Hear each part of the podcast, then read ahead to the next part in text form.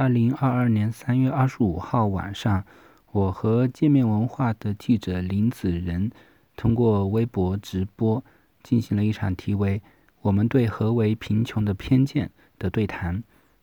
这场对谈呢，其实也是一场新书分享会，分享的是世纪文景刚刚翻译出版的一本书，叫做《看不见的孩子》，讨论的是美国的儿童贫困问题。那么在这本书的基础之上呢，我和子仁就呃聊了聊美国的贫困问题以及福利政策的演变，以及给我们中国人带来的启发。这场对谈本来是要在陆家嘴读书会线下举办的，但是由于上海的疫情封控，临时改到了线上。那么在封控期间，小区封控期间呢，这个网络不是特别稳定，所以。呃，录音的这个收音质量不是特别好，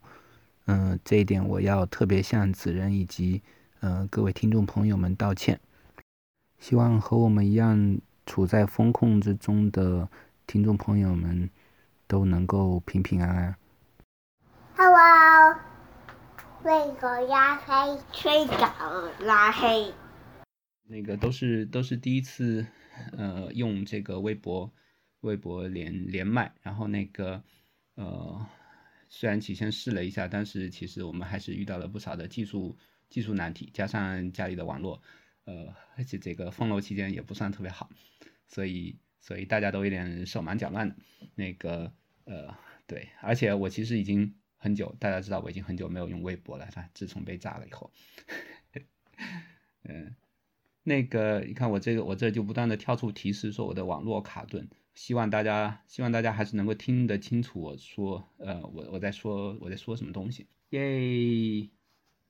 上来啦，上来啦。上来了吗？可以看到吗？可以听到我吗？可以听到你，可以听到你。Hello，Hello，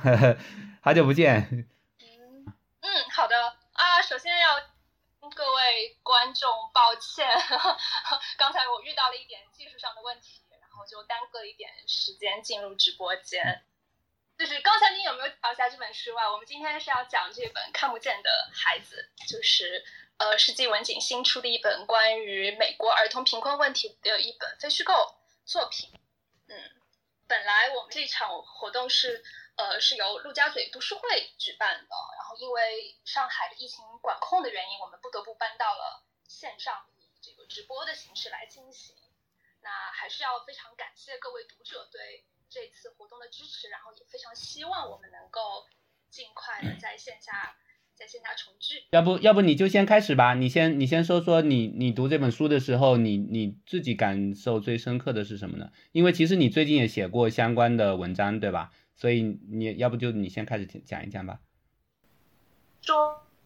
哦，对你非常的殷勤，愿意为你争取一切的福利，但是等你一出生，你就自求多福吧。他们只关心不到九个月的胚胎，等你一出生之后，他们就开始不闻不问，忽视所有你的需求。他们不提供新生儿照护、日间托儿、升学辅导、学校午餐、生活津贴、福利制度。如果你等着出生，那一切就美好；但如果你等着上学，那就一切悲剧。就我觉得还挺好。卡琳说这段话，基本上就是这想要的内容。就我们读完这本书，会发现一个非常非常让人震惊的一个现象，就是美国儿童贫困问题的深度和度实际上远超我们的想象。虽然美国是呃全球最繁的国家，但是到美国的官方，美国现在有将近呃一千三百万的儿童，大概相当于呃五分之一的美国孩。困状态，但是这已经是呃官方统计的一个数据，是属于比较，就是按照这本书的作者来看，它是一个比较低的一个统计数据。如果我们更加认真的去统计的话，是更加诚实的去统计的话，按它的就是原文的表述，这个实际比例应该会超过三分之一。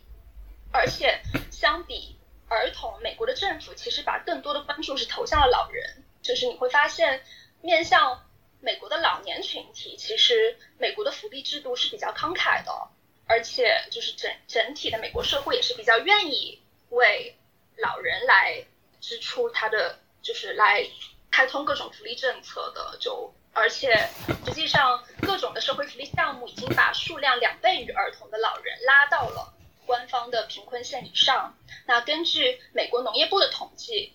美国食物不足的儿童的人数比同样进人的数量多了两倍多，也就是说，美国的儿童的贫困率是被严重的低估的。但是儿童贫困问题它造成的后果其实是要由整个社会来承担的。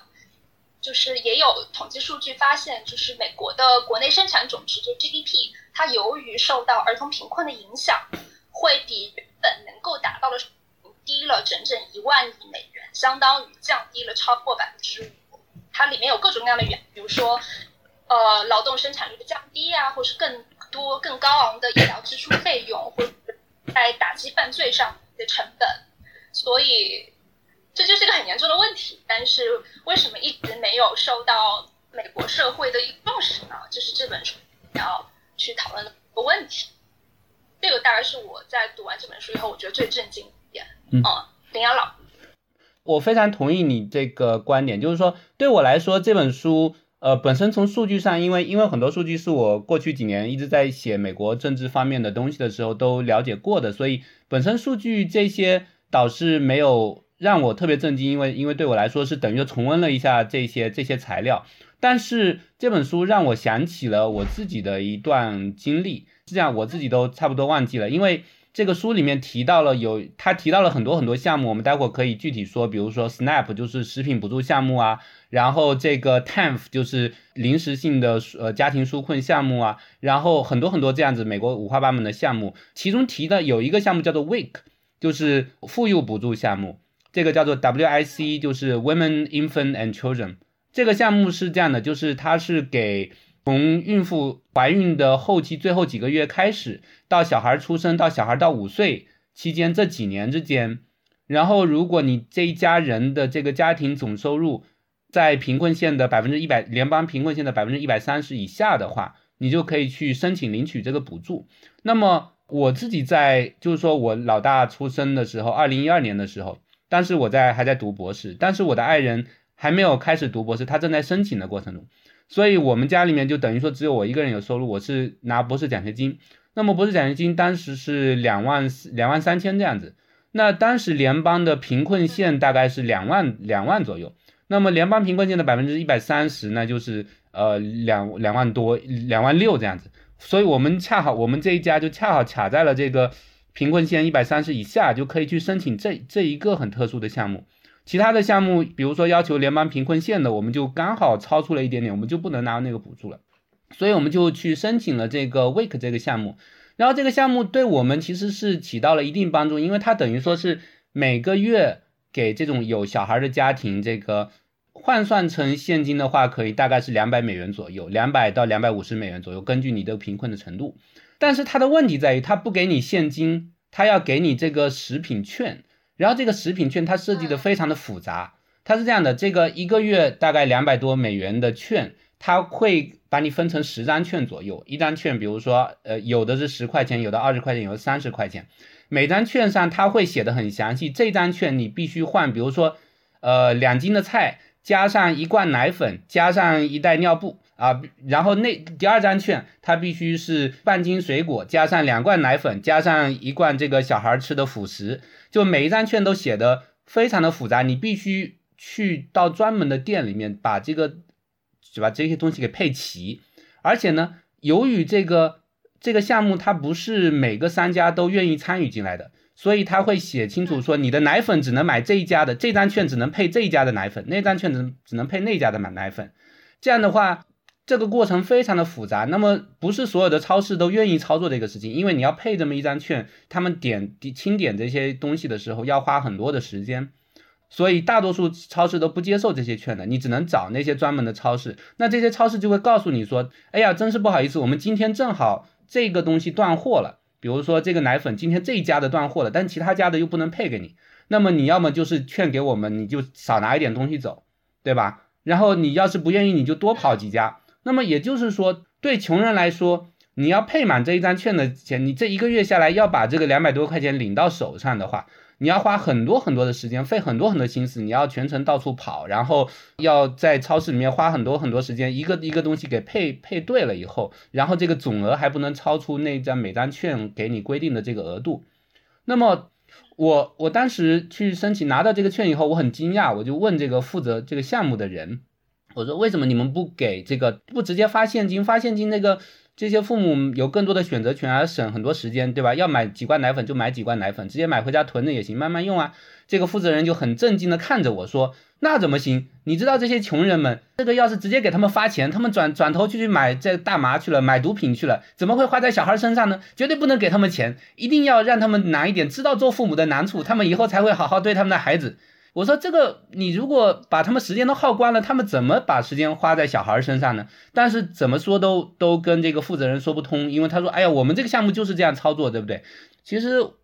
这个已经十年前的事情了，我就把呃基本上就这段经历我都忘记了。但是读这本书让我想起来，因为他提到了这个项目，让我想起来说，哎，我当时遇到的这些负责人，他们就是脑袋里面就是很根深蒂固的，就像你刚才提到的这种这种文化观念，他就觉得说。我一定要给穷人设置很很多很多的难处，让他们不能随便拿到钱，因为我就怕他随便把钱花到别的地方去。给他的钱，我一定要让他花在小孩身上，奶粉就是奶粉，尿布就是尿布。但是实际上，就像这本书的作者说的，在现实中，穷人急需花钱的地方是非常非常多的。你越是限制他们花钱的地方，就越导致他们钱这个没办法好好的用起来。最后他们就干脆就躺平了，就是我这个钱，反正我房租也付不了啊，水电费也付不了啊，我急用的地方都用不上，那我那我这个一头疼，我我什么都做不了呢。这时候有人说，哎，那你吸吸一个毒品，你来你来，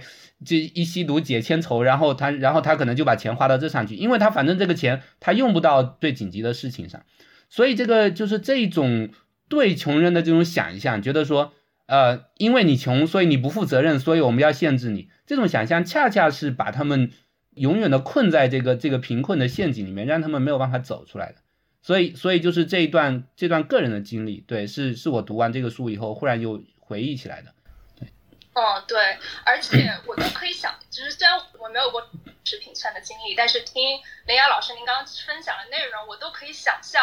就是当一个穷人在。使用这个食品券去换取他所需的生活物品的时候，那种窘迫的心情，以及那不行的心理压迫，感觉就是你你就是在去求人施舍。我觉得这其实他的这种做法，就是对于就是呃福利的领取者来说，是一个很大的一个心理压力。我完全可以想象。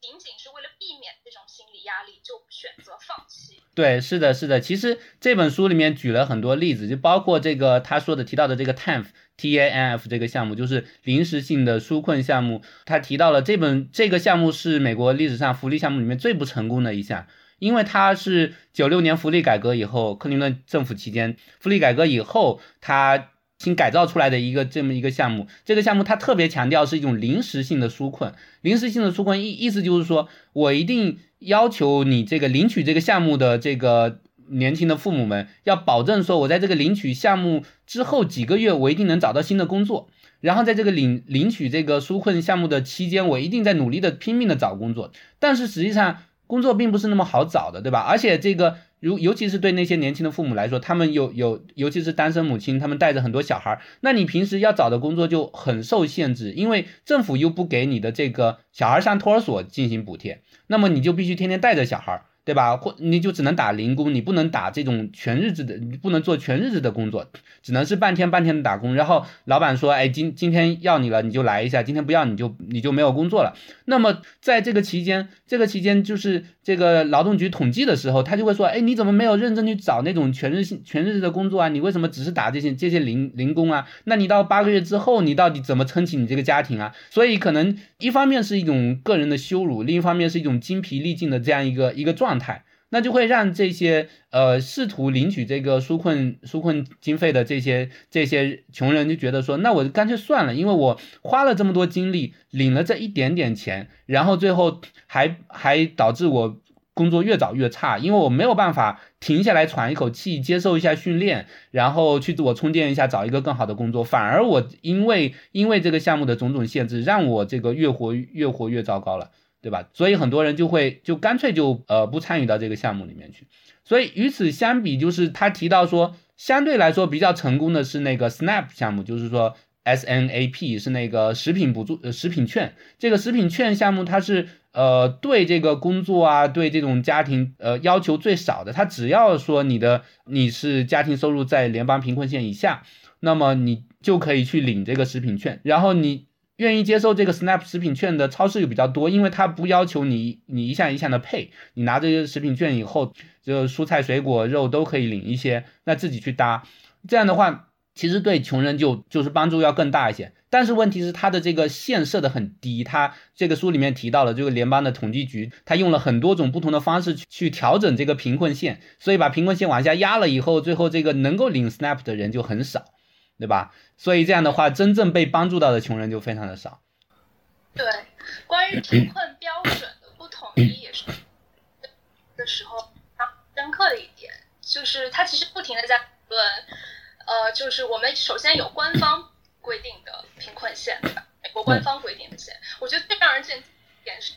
美国一直到一九六九年才设定一个官方的贫困线，然后是根据当时的，就是美国，呃，美国家庭收入的中位数的百分之五十，把那个设置，而且它设置的是一个绝点，它并没有根据，比如说美国家庭整体收入的。上升而随时调整，它一直保持在那个状态，对，几乎五十度有变过，对对对，导致就是在这个作者在写这本书的二零一七年，就是按照官方的美美国官方的贫困线的标准，它其实这个贫困线就已经相当于已经低到了从呃中位数呃家庭中位数收的百分之五十降到了百分之三十，对，其实就已经很低。对，是的。然后除了就是这个官方贫困线叫 OPM（Official Poverty Measure），它另外还有一条叫做，就是官方还呃就是根据它是来根据税税后的收入来计算的另外一条所谓的第二条官方贫困线，但是那贫困线也只是把那个贫标准稍微往上提了一点点而已，就是大概是提到。两万五千或是两万七千左右的这么一个数字，也是非常非常低的。但是如果我们去看，比如说呃，一个叫做盖洛普一调查机构，让他去访问，就是美国的家庭，问他们说，你们觉得一个家庭一年的收入要达到多少才能够堪堪维持温饱的水平？然后根据那家机构的呃统计，就是美国人认为大概。一个家庭，就比如说两个，就是一对父母和一对孩子，就是四口之家，大概要呃每年要五万美金，差不多才是能够过活。所以你就可以看到，就是民意和官方的对于贫困的定其实是非常不同。对，其实五万美金这个这个比较符合我自己在美国生活的感受，就是说你低于五万美金的话，生活起来就非常的窘迫。当然，对我们这种待在学校的话，其实已经要好很多了。因为就是说，就算我们是临时性的贫困，我们也知道说，哎，将来等到，比如说博士一毕业以后，我们因为有这个人力资本、有教育资本，我们能够能够跳出这个这个贫困的陷阱。但是，但是对那些更普通、从事普通工作的那些人来说，那么由于他们缺乏这个平台。那就肯定就会对生活就会感到更加的绝望嘛。还有包括你刚才提到的这个六十六七十年代以来，美国这个贫困线的设置采取了一个绝对值，呃，没有没有进行进行这个调整。这个作者在书中也提到，就是说他跟当时的这种政治政治斗争以及当时的政治氛围有很密切的关系，因为当时是。共和党当政的年代，政府觉得说，呃，我如果根据中位数来浮动的话，因为如果说我开始不取一个绝对值，然后而是说我永远是取在这个美美国人均收入中位数的百分之五十，那么有人均收入的中位数会在不断的上涨，那么我这个贫困的人就永远减不下去，永远有那么多人贫困，对吧？这政府就不好看了，脱贫致富的功功劳怎么吹啊？没法吹了。所以这个出于政绩的考虑，啊，采取了一个采取一个绝对值。这样可以短期内就实现脱贫致富的目标。那么这个其实不仅是美国了，实际上其他的国家很多国家也都是采取这种做法了，对不对？与此同时，另外一点就是在六七十年代，其实这个书中作者也提到了，就是就是我们当代当代美国的对贫困问题的理解是完全是六七十年代七八十年代以后这个政党变化之后，呃，整个社会。这个意识形态转型之后奠定下来的这样一种认知的模式，对吧？就是说，从六十年代末尼克松上台以后，到八十年代里根时代，就是整个共和党长期持执政期间，这种小政府主义和新自由主义的兴起，开始把贫困。问题从一种结构性的社会性的问题视为一种呃由个人原因导致的这样一个问题，或者是社群文化导致的这样一个问题，所以他们就开始鼓吹说政府要从脱贫这个工作里面不断的抽身而出，因为因为贫困是谁的错啊？贫困就是你们这些穷人的错，对吧？那么这个这个意识形态的变化实际上是有两个两个很重要的推动。推动因素，一个是六七十年代这个新自由主义这种思维在在英美在欧美普遍的开始回潮，就是说三十年代大萧条呃以后，本来就是说欧美国家普遍采取这种凯恩斯主义，就是凯恩斯主义的金融政策货币政策，但是呃反对凯恩斯主义的这些经济学家就在私底下都在串联，就是搞各种学会啊，然后搞智囊团啊。然后这个试图呃栽培政界新人，想要把他们的这个思想重新再引回到政界里面去。那么渐渐的培形成气候以后，在在六七十年代，整个在英国、美国、德国都有这样一种呃反凯恩斯主义的和小政府主义思潮的这个回潮。那么其实之前我跟这个世纪文景的编辑也提到说，有一本书叫做《宇宙的主人》，叫做《Masters of of the Universe》。叫宇宙的主人，他是这个 Daniel Deadman Jones，他二零一二年出版的出版的这么一本书。这本书是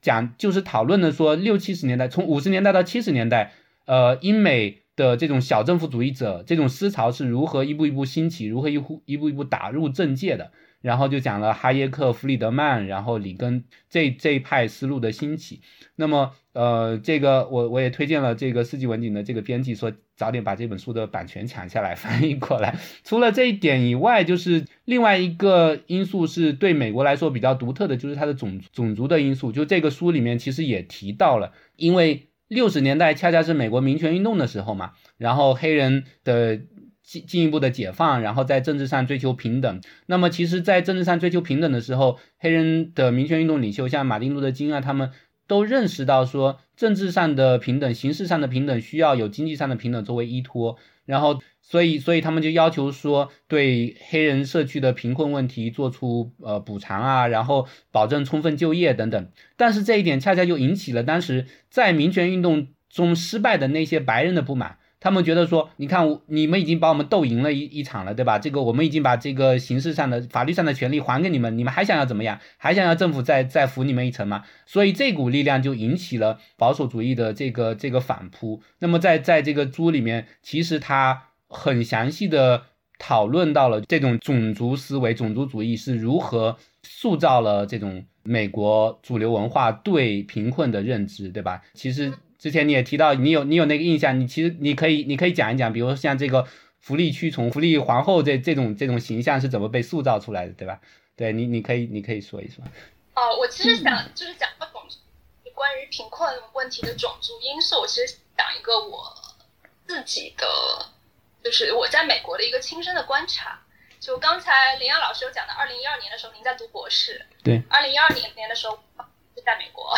我当时在。博士，嗯，然后虽然就是作为一个学生，我其实我我感觉我更多是以一个观察者的视角去看美国社会的，但是即使是这样，我觉得一个很立刻就能够感受到的一点，就是美国的城市当中，穷人区和富人区的分野就是明显到扎眼的地步，几乎不可能在任何一座。中国的城市感受到这种氛围，就离我学校最近的一座城市叫做 Palo Alto，嗯，呃，帕洛，对，宇宙中心，硅谷中中心的一座小城市，也是史蒂夫斯生前住的地方。然后从我们学校的正门走出去，穿过八十二号加州州道和帕洛阿托的那座火车站，你差不多就可以进入到一条叫做大学路的一条路上，然后你就就是到了帕罗阿托最繁华的市中心了。然后乍看之下，这是一座啊非常典型的中产小镇，就你在街边看到的都是那些很年轻的、打扮的很体面的大学生或是白领，而且绝大多数都是白人。但是如果你顺着那条路一直一直往前走，再经过一条高速公路，差不多就会立刻进入到一个叫做 East Palo Alto，、嗯就东帕罗阿的一个地区。几乎每一个我们学校的学生入学的时候，都会被学长学姐告知，你一个人轻易不要去东帕罗奥托，因为那里是贫民区和黑人聚集，就黑帮嗯聚集非常非常乱。就我不知道大家有没有看过《坏血》那本书，它讲的是号称女版乔布斯的斯坦福辍学生伊丽莎白霍姆斯的对对，是，就他，对他几年前爆出来的一个事情，就是他创办的那家血液检测公司 Theranos 完全是个骗局，但是那个骗局戳穿，就是这曾经一度是硅谷最火的一家创业公司。当然，这个有点稍微有点扯远了。我提那本书的原因是，呃，那本书里面有提到，呃，霍姆斯成长经历当中的一个小的细节，跟 East Palo Alto 有关。就是在他最开始创业的时候，因为手头资金有限，他只能够租得起东帕罗奥托的办公室。嗯然后有一次他是开车去上班或是下班，那他就坐在他的车里，一颗榴弹就打碎了他的车窗。他如果头稍微再偏一下的话，就他可能就没命了。嗯 就最近在上映一部叫做《The Dropout》辍学生的一部美剧，就是根据这本书改编一里面的一幕。就反正总而言总而言之，就是东帕罗奥托就给我留下的印象就是贫富差距能够在美国的城市景观中直接的体现，而且这种贫富差距很大程度上是按照白人、黑人的对这个分野来但是其实就随着我们对美国社会了解的加深，就你就会发现，就是美国的贫穷问题当中的种族因素，它没有那么简单。嗯把如果你把等同于他们就是不可救药的穷人，它其实是一种非常非常轻率的一种偏见，而且也是对结构性的种族歧视缺乏认知的一种体现。这本书就有有大概有一些章节，其实就是在讨论这个问题。我想我们之后也可以再就会再详细的讲这个事情。对然后福利女王对吧？就是 是美国对穷人的种族偏见最好的体现。嗯，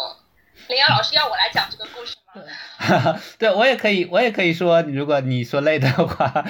对，因为福利女王这个这个概念是，其实里根在竞选期间，他第一次不成功的总统竞选，一九七六年的竞选期间，他先提出的这个这个说法，这个说法是来自于当时保守派的一些右翼小报，这个新闻经过了几道的渲染，就是夸大到无以复加的地步，就是说有一个黑人母亲。呃，完全不工作，他就靠着手里做了十几张的社保卡，然后到处骗食品券，到处骗骗钱，然后这个一年下来可以领到八千八千块、几万块美元。但是这个故事就是完全是失真的，因为这个黑黑人女性她并没有十几张社保卡，她她可能就是确实伪造了那么一两张社保卡，最后一年下来领到了几百块钱，那是因为她实在是穷的受不了了，你这个几百块钱根本没有办法。呃，维持他的生活，但是到了里根还有其他的这些保守派的嘴里，你只要强调一下，你看这是一位黑人女性，其实其他的不用说，在美国的这种种族氛围之下，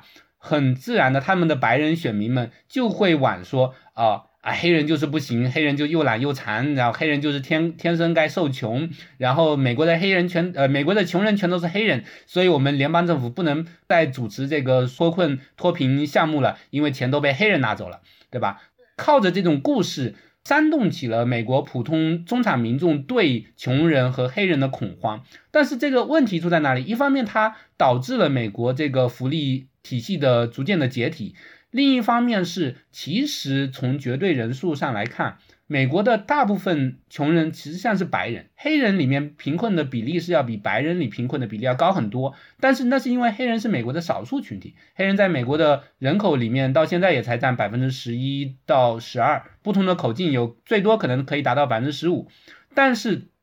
美国的绝大多数人口抛抛掉黑人和拉丁裔以外，那么在七十年代实际上是没有多少拉丁裔的，那么主体就是白人。那么从绝对数量来说，白人穷人是占了美国穷人的主体的。但是美国的白人中产在听了许多关于黑人福利王后的这种故事之外，呃之后呢，就开始把这个贫贫困和黑人直接的挂上钩了。他们就忘记了说，呃，其实。脱贫项目不仅帮助黑人，也帮助白人。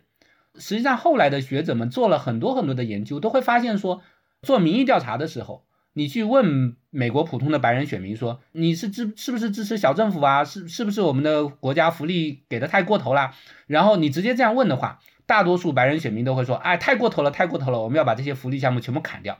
但是这，如果你问的方式是你先跟他们说一下，呃，你知道吗？美国的这个穷人里面，多数是白呃白人，然后但是也有很大一部分是黑人。那么这个时候再跟他说，你是不是觉得我们国家的这个福利项目走过头了？那么这些白人选民就会说啊，没有走过头，没有走过头。所以其实这些研究就很巧妙的证明了说，对于普通的白人中产保守派选民来说，他们真正反对的不是脱贫这些项目，而是反对黑人。他们就不想把钱用在黑人的身上，但是这个结果就造成了大多数的白人穷人跟这些黑人穷人一起受苦，他们也没有办法走出这个这个困境。对，对，对，就其实“福利女王”这个说法是非常非常的恶毒。我我再 quote 一下，嗯，是里根总统他在 讲里面的原话，他说的是，呃，他有就是说这个这个黑人女性她有八十个名。三十个地址，十二张社保，而且领着四不存在的已故丈夫的老兵津贴，仅是不用交税的现金收入就达到了十五万美元，然后就是还产生了一个很很非常刺激神经的意，这个人他可以就靠着福利津贴开凯迪拉克，嗯。嗯，就是一个开着凯迪拉克的福利女王这样子的一个形象。后来，其实学者去调查，发现这个人是确实是存在的。他叫林琳达泰勒 （Linda Taylor），他确实领取了超过法律允许的社会福利补助，但是他其实只有四张社保卡，而且他总共领取比就是八千美元。对对对，等于说跟他的法高，就就是说出了数字是这个的二十倍之多。对，而而而说当时。就是在七十年代的时候，美国的普通家庭收入的中位数其实是，呃一万两千九百六十美元，所以他即使多领了就是法法律规定就额外的钱，他其实还是没有达到一个很好的水平。对，是的，是的，我你这样你引了原话之后，我才意识到我还对低估了里根撒谎的能力，因为我我印象中他提到了八千，呃，我印象中这个里面有一个八千的数字，我想说里里根是不是撒谎说他只领了八千，结果发现他是说这个这个他领了十五万，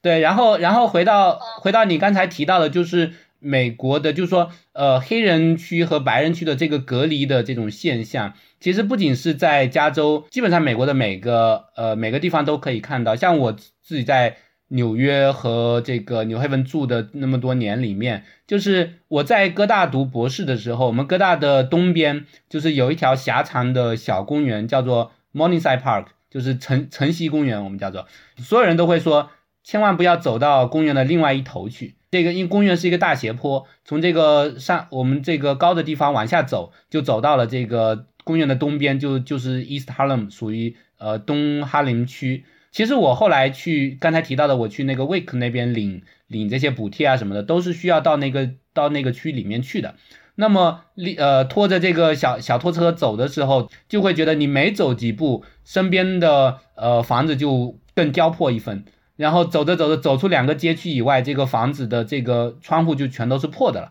然后就用这个胶条随便的胶起来。到了傍晚的时候，确实是感觉有点渗渗人。我自己在不是在那个区，在另外一个地方，也在纽约遇到过一个一次抢劫。然后其实过去几年，哥大也零零散散发生过学生被被杀的事件。但总体上，当然就是说，这种概率还是很低的，没有没有大家在新闻上渲染的那么高，就那么危险，就一走一走出去就就会就会遇害什么的。但是这种事情也是时有发生。但是我们可以想象说。每天都生活在这这些区里面的穷人，他们要遭遇到什么样的生活？不是说我们一个学生偶尔去了一下受害，他们在里面就可可以悠哉悠哉。实际上，他们他们也希望能够逃脱苦海，但是问题在于这个呃城市的设计，整个用地的规划就已经把他们困在这里面了，对吧？我我自己在过去的文章里面也写过，美国用地规划是如何把原来一些生机勃勃的少数族裔的社区给强行的拆分，比如说。要设计高速公路的时候，就是征地，一定一定是从少数族裔的社区中间给划过的，结果就把人家本来有的小店铺啊，什么这些社区活动中心啊，全都给拆掉了。那么建了一条高速公路，把这个房子都搁在了高速公路的两边。那么高速公路的桥底下，呃，杂草丛生，能做什么呢？最后就一定会变成毒品贩子交易的场所。呃，还有像这个租房买房的这个合同，呃，这个联邦政府和这个银行。这个背后都会有一些暗中的地图，这个地图上会划出一些线，而说在这个线里面，比如白人住的地多的地方，我们放的房贷就会稍微低一点，然后黑人住的地方，这个放的房贷就会高一点，就类似的这样的暗中的操作，都是过了几十年以后才被人揭发出来的。这这几年出呃一些一些比较引起轰动的书，比如说《The Color of Law》，就是。呃，法律的肤色啊，像这些或者呃，对，evicted 扫地出门，就这些书都都记载了很多这样的做法。那么和我们今天提到这本书《看不见的孩子》里面比较相关的一一个做法，就是说，在贫困的黑人区，呃，你很难能看到卖蔬菜的地方，因为用地分区啊等等这些市政方面的规定，导致那些。能够卖得起健康的、有营养的蔬菜水果的超市都被挤走了，最后呢，导致这些黑人区往往会变成所谓的叫做食品荒漠，就是说他们能买到吃的东西，但是能买到都是什么呢？都是这种呃快餐，就是呃烤鸡翅，然后什么麦当劳里面那些汉堡这些东西。然后他们想要买新鲜蔬菜水果的时候，是必须走很远，走到另外一个社区，走上几公里才能买到这些蔬菜水果。所以就导致一个问题，就是这这本书里也提到，这些孩子们他们遭遇的儿童贫困，不仅仅是说家里面的现金不够，对吧？政府没有给他们，没有给父母发足够的钱，而且还因为，就算你给他们足够的钱以后，当然这个钱本身是不够的，但是手头上那么紧迫的钱，你只能花在买那些垃圾食品上，买那些快餐上，你这个小孩成长中所急需的那些。蔬菜呀、水果那些东西，他们是吃不着的。每天就是拿那个鸡翅裹一层厚厚的这个淀粉，然后烤一烤，这个炸一炸，给他们吃下去了。所以，美国就出现一个很奇怪的现象，就是世界上绝大地方的穷人都是瘦的，只有在美国穷人是胖的，因为他们就是都是营养不良，就是就天天吃快餐食品，吃油炸的食品，所以导致他们就是过度肥胖。然后这个肥胖是一种。是一种虚胖，是一个一个营养不良的表现，对，是美国非常奇特的一个现象。嗯，A R 老师刚刚提到了那个垃圾食品这个问题，我记得我之前写过一篇文章去讨美国麦当劳和黑人黑人文化之间的紧密的关系。实际上，在上世纪中旬的时候，二十世纪中旬，就是麦当劳的一个很重要的一个扩张策略就是。进入到这种黑人社区里面去，然后无论是去黑人社开店，或是直接的招募黑人店主来加盟。但是非常讽刺的一点就是，因为麦当劳是一个，就是它的品牌形象是一个非常友善、非常明亮，食物又还不错，味道还不错嘛，对吧？特别是对于小孩子来。然后很快，它就变成了在就在很多的黑人社区里面，就变成一个社区中心类性质的一个存在。就是很多黑人家庭会发现，就是在这一个社区里面，可能其他的设施都不如对麦当劳的设施，都不如在这里我能够找到那种安全、很温暖，嗯。而且还有便宜不可以吃的地方。对，这样，对。所以就是麦当劳它的历史上也是有这么一段，就是跟种族因素交织在一起的这么一段特的历史。对。其实我说到这个，岔开一下话题，我觉得中国稍微年龄大一点的，就我这一代的朋友们可能会比较有共鸣的，就是麦当劳当时八九十年代刚进入中国的时候，麦当劳、肯德基，所以我们大家都排队，小孩子都排队想去麦当劳，对吧？因为觉得，哎呀，就宽敞明亮，服务又好，在里面又可以搞什么生日聚会什么什么的，大家都都排着队想去。我觉得对于那个美国的贫困黑人来说，他们多多少少有这样一种感觉。虽然我我去过这些社区里面的麦当劳，实际上就是。已经变得非常的破败了，就是远远没有在中国的麦当劳那么干净。当然，可能过了这几十年以后，中国的麦当劳也也不那么干净，大家对对这些东西又不稀罕了。但是我觉得在极度贫困匮乏的年代，就是像这种连锁食品店是是非常有吸引力的，因为他们所有一切都是标准化运营，然后呃这个服服务员脸上都挂着微笑，所以又又提供了这样一种免费的场所，所以这个策略确实在贫困社区是比较成功的。那只不过就是从营养的角度来说，就对他们就造成了一个雪上加霜的打击。对，对因为它其实是一个恶性循环，因为你过肥胖就意味身体有很病，然后你有有就是你身体长期不亚健康的状态，就很容易生病，你很容易生病，你就要不停去看医生。对。你看医生的话，医医疗支出就会增加，对。那 对。医疗的费用加了，那他的方面可能就面临更加捉襟见肘是的。的地步，变成一个恶性循环。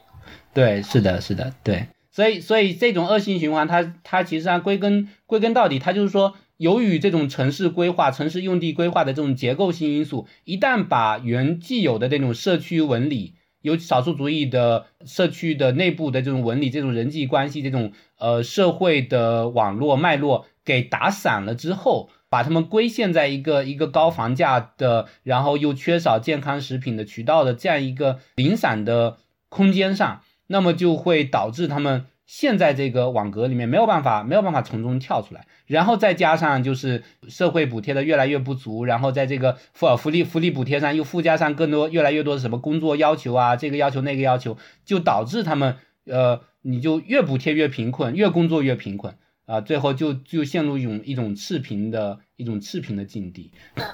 我想，呃，关于种族问题，我想补充一点。呃，刚才林阳老师有提到《法律的肤色》那本书，那本书其实前两年由社科文献出版社引进了中文版，然后我也读了，嗯就里就但讲述的那种在美国的司法层面、制度性层面嗯。对于就是呃非裔美国人的歧视，我觉得是非常触目惊，而且对于就是像我这样子的中国人来说，很多情况下其实是难以想象的。就比如说，你想象仅仅是因为你肤色是黑的，就不给你提供房产贷款了。对，就是如果你不能够获得贷款，就意味着没有没有办法购买房产。嗯那这样子的结果就是黑人家庭通过透支产来积累财富的速度要远远的慢于白人的家庭，而且他们居住的社区，而且就是很就刚像刚才林亚老师所说的，就很多城市的划制，那个 zoning，它是种族隔离式的，对，就嗯你黑人你只能住在这一块。然后这一块它的公共的投入就会比较少，比如说它可能绿化很糟，然后也没有足够多的清洁然后周围也没有足够充足的教育资源。那你可以想象，当一个黑人的孩子生活在这样子的一个比较破败、比较落后的社区，他能够得到的，他能够得到的资源有，就是是多么糟糕啊！嗯就特别是我觉得，就是对于中国的家长来说，这个是个很致命的问题，因为我们那么看重学区房，对吧？对你就可以想，可以想象，当有的社会当中有一群人是黑人，他们就没有办法，无论他们有没有钱，他们都没有办法购买学区房。对，就就是很致命。然后另外一方面，其实，在职场当中，黑人也一直是在经受系统性职场歧视的，就他们会比较多的集中在家政或是服务业这样子的低端工作当中，所以在收入和职业发展里面，其实不及白人。然后这就导致的一个结果就是说，虽然从绝对的数上来看，其实美国的穷人还是当然是白人为主，但是如果你按照族部的族裔去看每个族裔内部的，就是穷人的构成，会发现黑人他他的穷人的比例是就是不成比例的，非常高。这样，嗯。有一组数据可以跟大家分享一下，在一九六七年的时候，美国黑人家庭的平均收入大概是白人家庭的百分之十五，到了二零一一年，这个数字是百分之五十九。然后根据皮尤调查中心的数据，在二零零八年的金融危机之后，其实种族间的收入差距又进一步扩大了。哦，然后到二零一三年，美国白人家庭的净资产中位数。是黑人家庭的十三倍，然后是呃蜥蜴家庭的十倍，嗯，对，现在大概就是这个情况。对，那个子仁刚才提到呃这个学区房的问题，我觉得可能大家会比较有共鸣。那么在美国，因为学区房这个这个问题，呃，它导致它更加恶劣的一个一个原因，是因为就是说法律上规定。公立学校的资金主要是由这个学区所在地的这个房产税、地方税来支撑的。就是说，公立学校的这个资金调配，它实际上在州层面和联邦层面做的是特别少的。那么，在绝大多数州都是靠当地的这个学区里面的房产税来来支撑起来。那这就导致说，这个区如果房产价值比较高的话，那你这个学学区的学校它的条件就会好很多。那房产价值比较低的话，这个学校可能就穷的，就是呃，这个粉笔都买不起。那么呃，这像这种情况，我们我们自己都遇到过。因为之前我们在美国的时候，我们孩子的老师有几隔三差五的会给大家发信说，哎，我们教室缺粉笔，大家 捐一点点，这样子。就是这我们我们那个学校已经不算不算差的了，但是就是说公立美国的公立学校基本上就是。呃，说教室里的设施都要靠老师自己买书啊、粉笔啊、这些橡皮啊，都要靠老师自己买，因为学校其实没有额外的资金可以承担这一些。那么富富一点的人，那当然都都尽量跑去私立学校了，就是收高价。然后，因为我就不跟你们这些穷人或者是普通中产混在一起。那么，在穷人和中产之间的区别就在于说，穷人住的那些社区房子都非常的破败。由于这个种族隔离的原因，由于这个贫富隔离的原因，导致说这个，你就算把这个房产税税值拉得很高，最后这因为这个税基太低了，所以你能够这个区里面能收上的钱寥寥无几。但是这就造成一个恶性循环，区里面。他当然也希望能够尽量的搞好一点补贴，不然老师工资都发不出怎么办啊？所以一定会把这个房产税的税率给调高。那个这个，但是这个税率是比如说州里面统一的，你怎么办啊？这时候就采取一个办法，就叫做，因为美国就是房产价值进行评估的时候，地方呢就会采取两套做法，一个是市场估值，一个是税收估值。那么是税务员和这个市场评估员分别来进行的。那么一般来说，这个市场估值就会低很多。那么导致，尤其是在贫困社区，因为你这个穷人想要卖房的时候啊，呃，你这个估值低了，或者是想要去贷款做生意的时候，估值低了，那银行就说我不给你贷款啊，对不对？因为你没有那么多本钱保底。那但是同时，这个税税务员来进行估值的时候，他会把你这个房产的估值呃价值估高了很多，那么就会告诉你说，哎，你这个房子很值钱啊，所以你要多交房产税。所以这些穷人呢，就又要交很多的税，但是真正要贷款呀，要做生意啊，又做不起。导致这个社区就进一步穷下去，穷下去以后，这个学区要攒这个教育经费怎么办呢？只好再把这个税收估值再往上调一点点，所以这就形成进一步形成了一个恶恶性循环。所以就是如果要解决这些问题，怎么解决？其实也很简单，就是说你要州的层面要进行统筹调配，然后联邦的层面要进行统筹调配，要进行财财政转移。但是在美国的这种政党分化、这种对立的这种情况下，尤其是。两大党里面有一大党，他坚信说这个贫困都是个人问题，他坚信说美国没有种族种族主义的问题，那我就拒绝采取这样的政策，那么就导致这个问题就永远没有办法得到解决。美国的贫穷问题的种族因素，我觉得我们聊的还嗯挺多了，我接接下来想聊聊里面的性别因素，嗯嗯，因为应该啊 welfare queen 福利女王这个说法，它个女性。对，是的。但是我我是孩子这本书里，把这个词翻译成了“福蛆”，嗯，就蛆虫的蛆。嗯，我其实我个人特别喜欢这个这个翻译，因为我会觉得它去掉了就是原文的一个很重要的因素，嗯。就是性别因素，在美国社会理解贫困扮演如何重要的角色，就它也消解了福利女王这个这个污名化的这个名词上的五种交叉性，就是我们现在社会科非常强调这这个概念嘛，就是 intersectionality，对吧？就是我觉得福利女王这个这个概，就是这个身份标签，就是非常出现了交叉性的这个问题。嗯就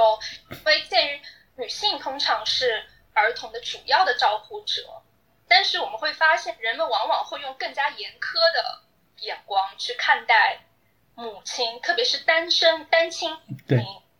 在儿童们的。对，我想接下来想跟林瑶老师聊聊这方面的话题。对，我觉得你这个这一点提的非常的好。那么我我首先还是先从种族这个角度先说一下，然后再再回到这个性别，因为你刚才也提到这种族和性别有一个交叉，对吗？呃，为什么黑人女性特别被用这种福利女王这种这种概念特套到他们身上进行污名化，跟六七十年代以后美国一个非常重要的变化有密切的关系，就是说黑人男性青年被大规模的关进监狱。这个男性嗯黑人男性青年被囚禁的比例，呃，迅在七十年代迅速的升高。那到现在有一个统计说，目前美国三十五岁以下的呃黑人男青年里面，大概三分之一都要么待在监狱里面，要么曾经在监狱里待过。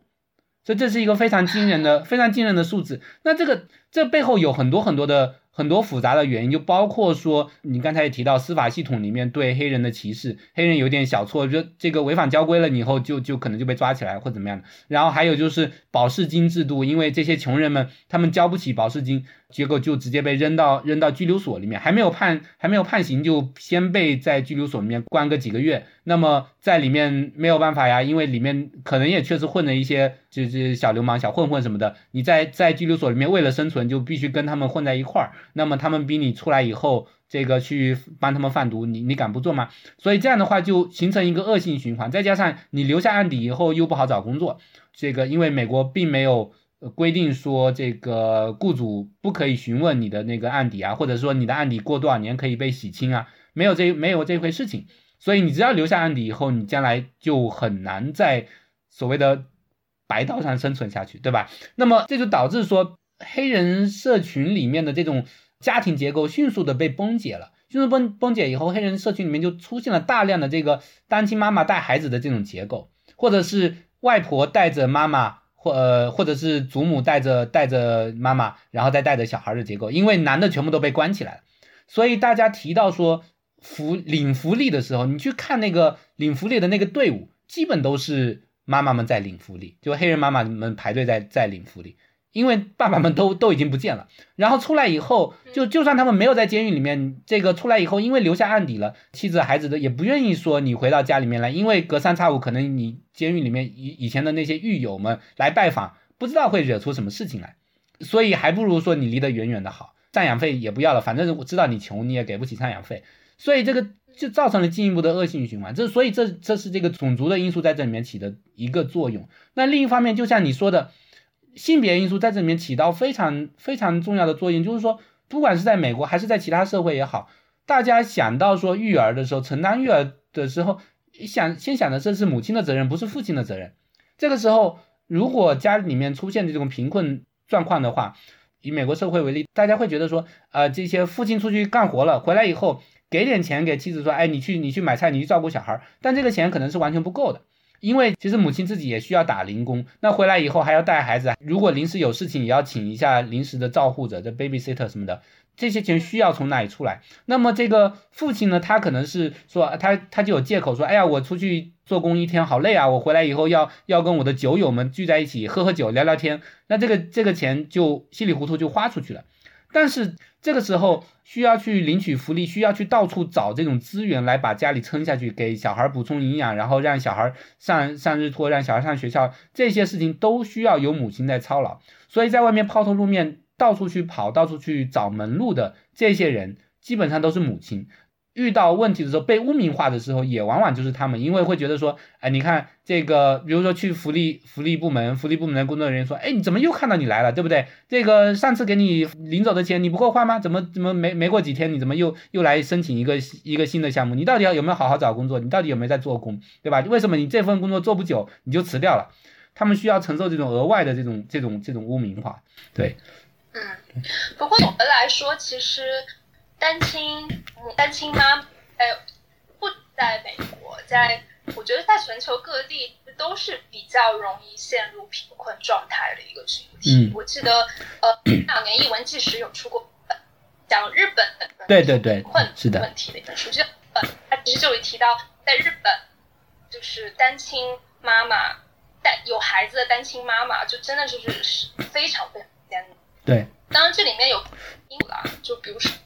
在全球范围内，其实几乎没有一个国家做到男女同工同酬。对，这就意味着在收入方面，女性天然就是比男性要低。然后再加上女性被广泛认为是家庭的照护者，所以是一个三心二意的工作者。职场当中要遭受很多，是他们的职，就是他们职业发展也往往会不如男性，所以。就是这导致总有结果吧，就是让单单身单身妈妈是一个非常脆弱的一个群体，而且我会，然后回到就是看不见的孩子这本书，就是他有提出，就是其实呃，美国总体而言对于呃职场母亲的支持都是比较少的，比如说美国是没有，应该是发达国家里面几乎唯一一个没有。关呃没有联邦联邦产假对，产假带带薪产假对没有没有联邦带薪产假对，没有这个这个就我我觉得就很难想象那个事情。然后另外他也很少有呃比较物廉价美的日托服务，对，就他也也是没有 嗯就是有托服，那就这就会给呃职场母亲造成很大的一个障碍。就是我我去上班的话，我的孩子，或者说是我要花很多很多钱，把我的孩子送到日托服机构里面，对，就这是一个挺严重的一个问题吧。是的，美国的呃，就是说美国的公立教育是从所谓的 K 到十二，就是 K 就是我们中国可以叫做学前班吧，呃，就是 Kindergarten。Kindergarten 就是一年级之前，那么就是大概五五岁或者六岁的时候，从五岁六岁时候可以去 Kindergarten K，那么在呃这个就进入了公立的系统，那么就可以轻松很多，因为减呃学没有什么学费的压力。那么在那个之前是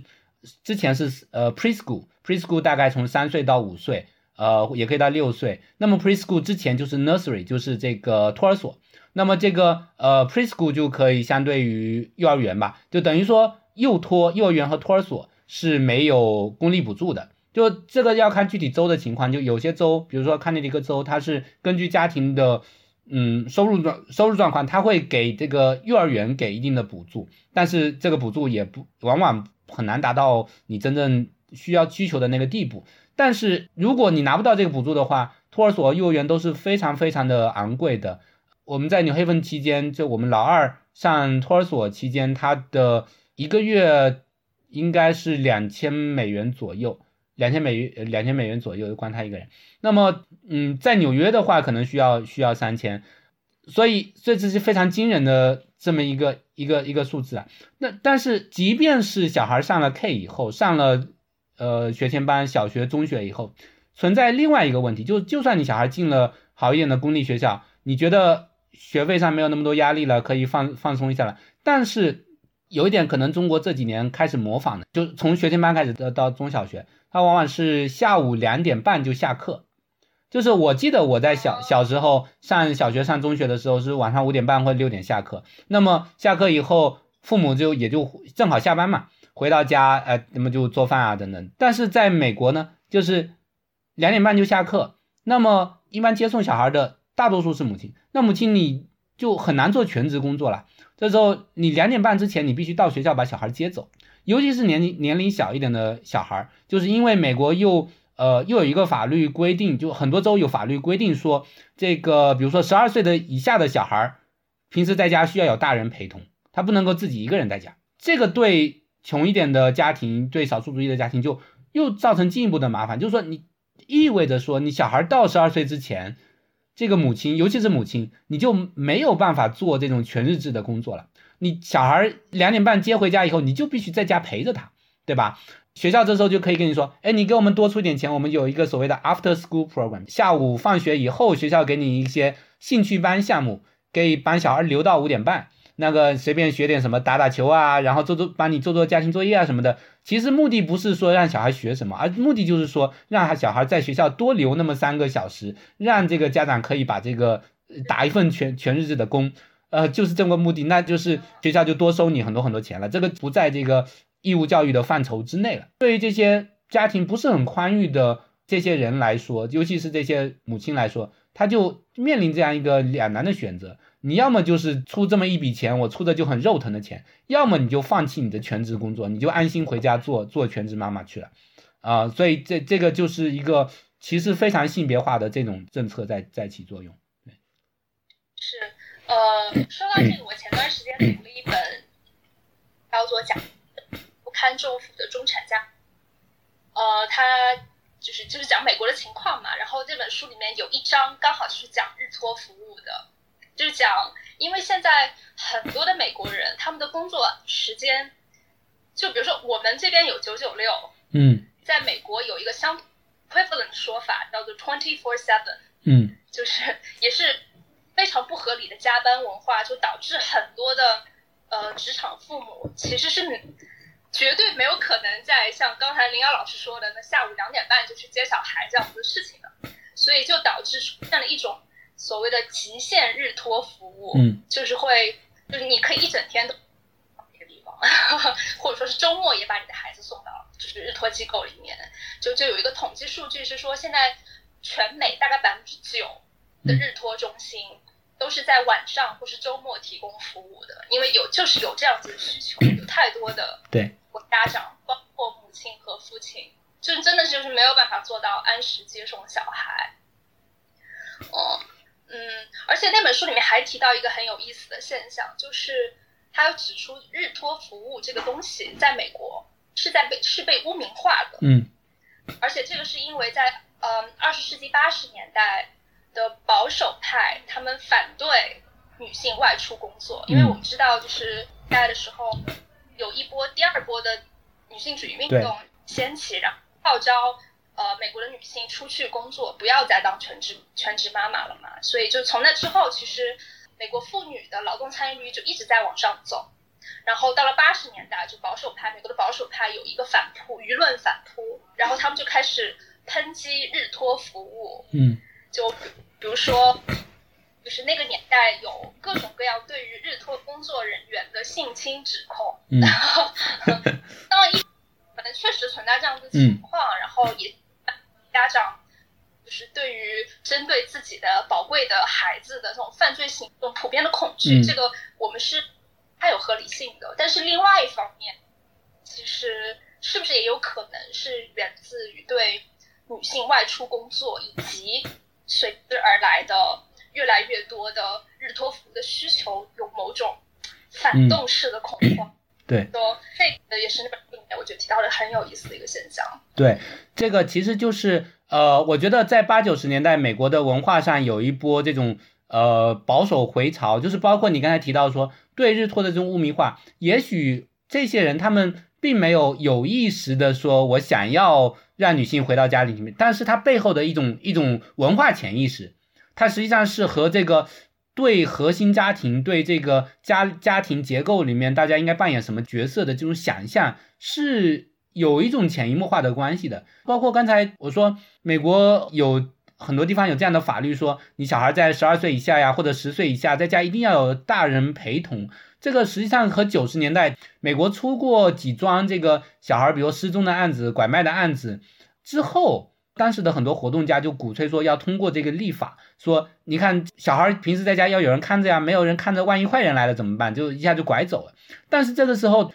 为什么一定要有有人就有自己的家人在家里看着呢？实际上是等于是他背后的想象仍然是把这种对小孩的看护责任给个体化、给家庭化，就是说我这个责任不是由国家或者由社区社区来承担，而是应该说你这个父母来承担。那父母谁来承担？实际上可能就是母亲来承担。那母亲就应该待在家里啊，她不她觉得这是一个很顺理成章的事情。一方面就是说这种。对性别的想象仍然是非常一种根深蒂固的状态。另一方面，其实也是和我们刚才提到的美国这种社区的变化，就是说这种城市用地规划等等的，也挂上了钩。因为在包括我们自己小的时候啊，就是说会觉得说，平时这个街道里面大家都敞着门，然后平时小孩都在一起玩，然后有一个大人来看着就就行了。那小孩玩玩玩玩到晚上吃饭的时候，大家吆喝一声，就全部都回家吃饭了。那么实际上这是一种。等于说，大家社区内部的一种自发形成的一种秩序，说大家共同的来看护这群小孩，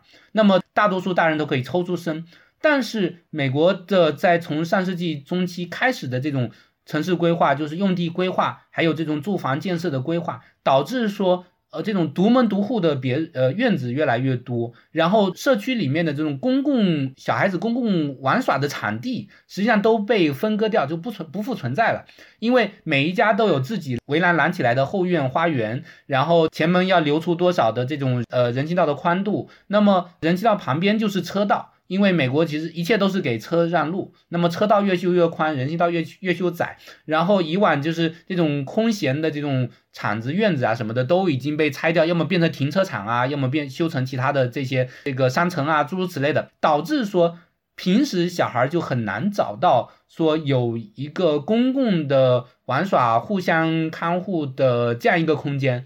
那么最后就是导致说，放学以后大家都必须回到自己的家家里面，把家门关起来。那小孩在家里的时候，就一定每个小孩就要配备一个大人在陪同，对吧？因为不没有办法一个大人同时看好多家的孩子了。所以这个一方面是一种社会文化里面对这种什么是模范的核心家庭，然后什么是模范的家庭关系的一种想象。另一方面是这种呃社区规划是城市规划里面对这种结构对整个。地理结构的这种破坏，对社区结构的破坏，导致最后大家都无路可走了。然后这时候再进一步加上说，拒绝对幼托项目进行进行这种福利上的支持，进行这种政府补贴，导致最后就束管齐下吧，可以说就导致说，呃，这些当了母亲的女性就必须要放弃掉自己工作上的这个前景，然后回家陪孩子去了。嗯，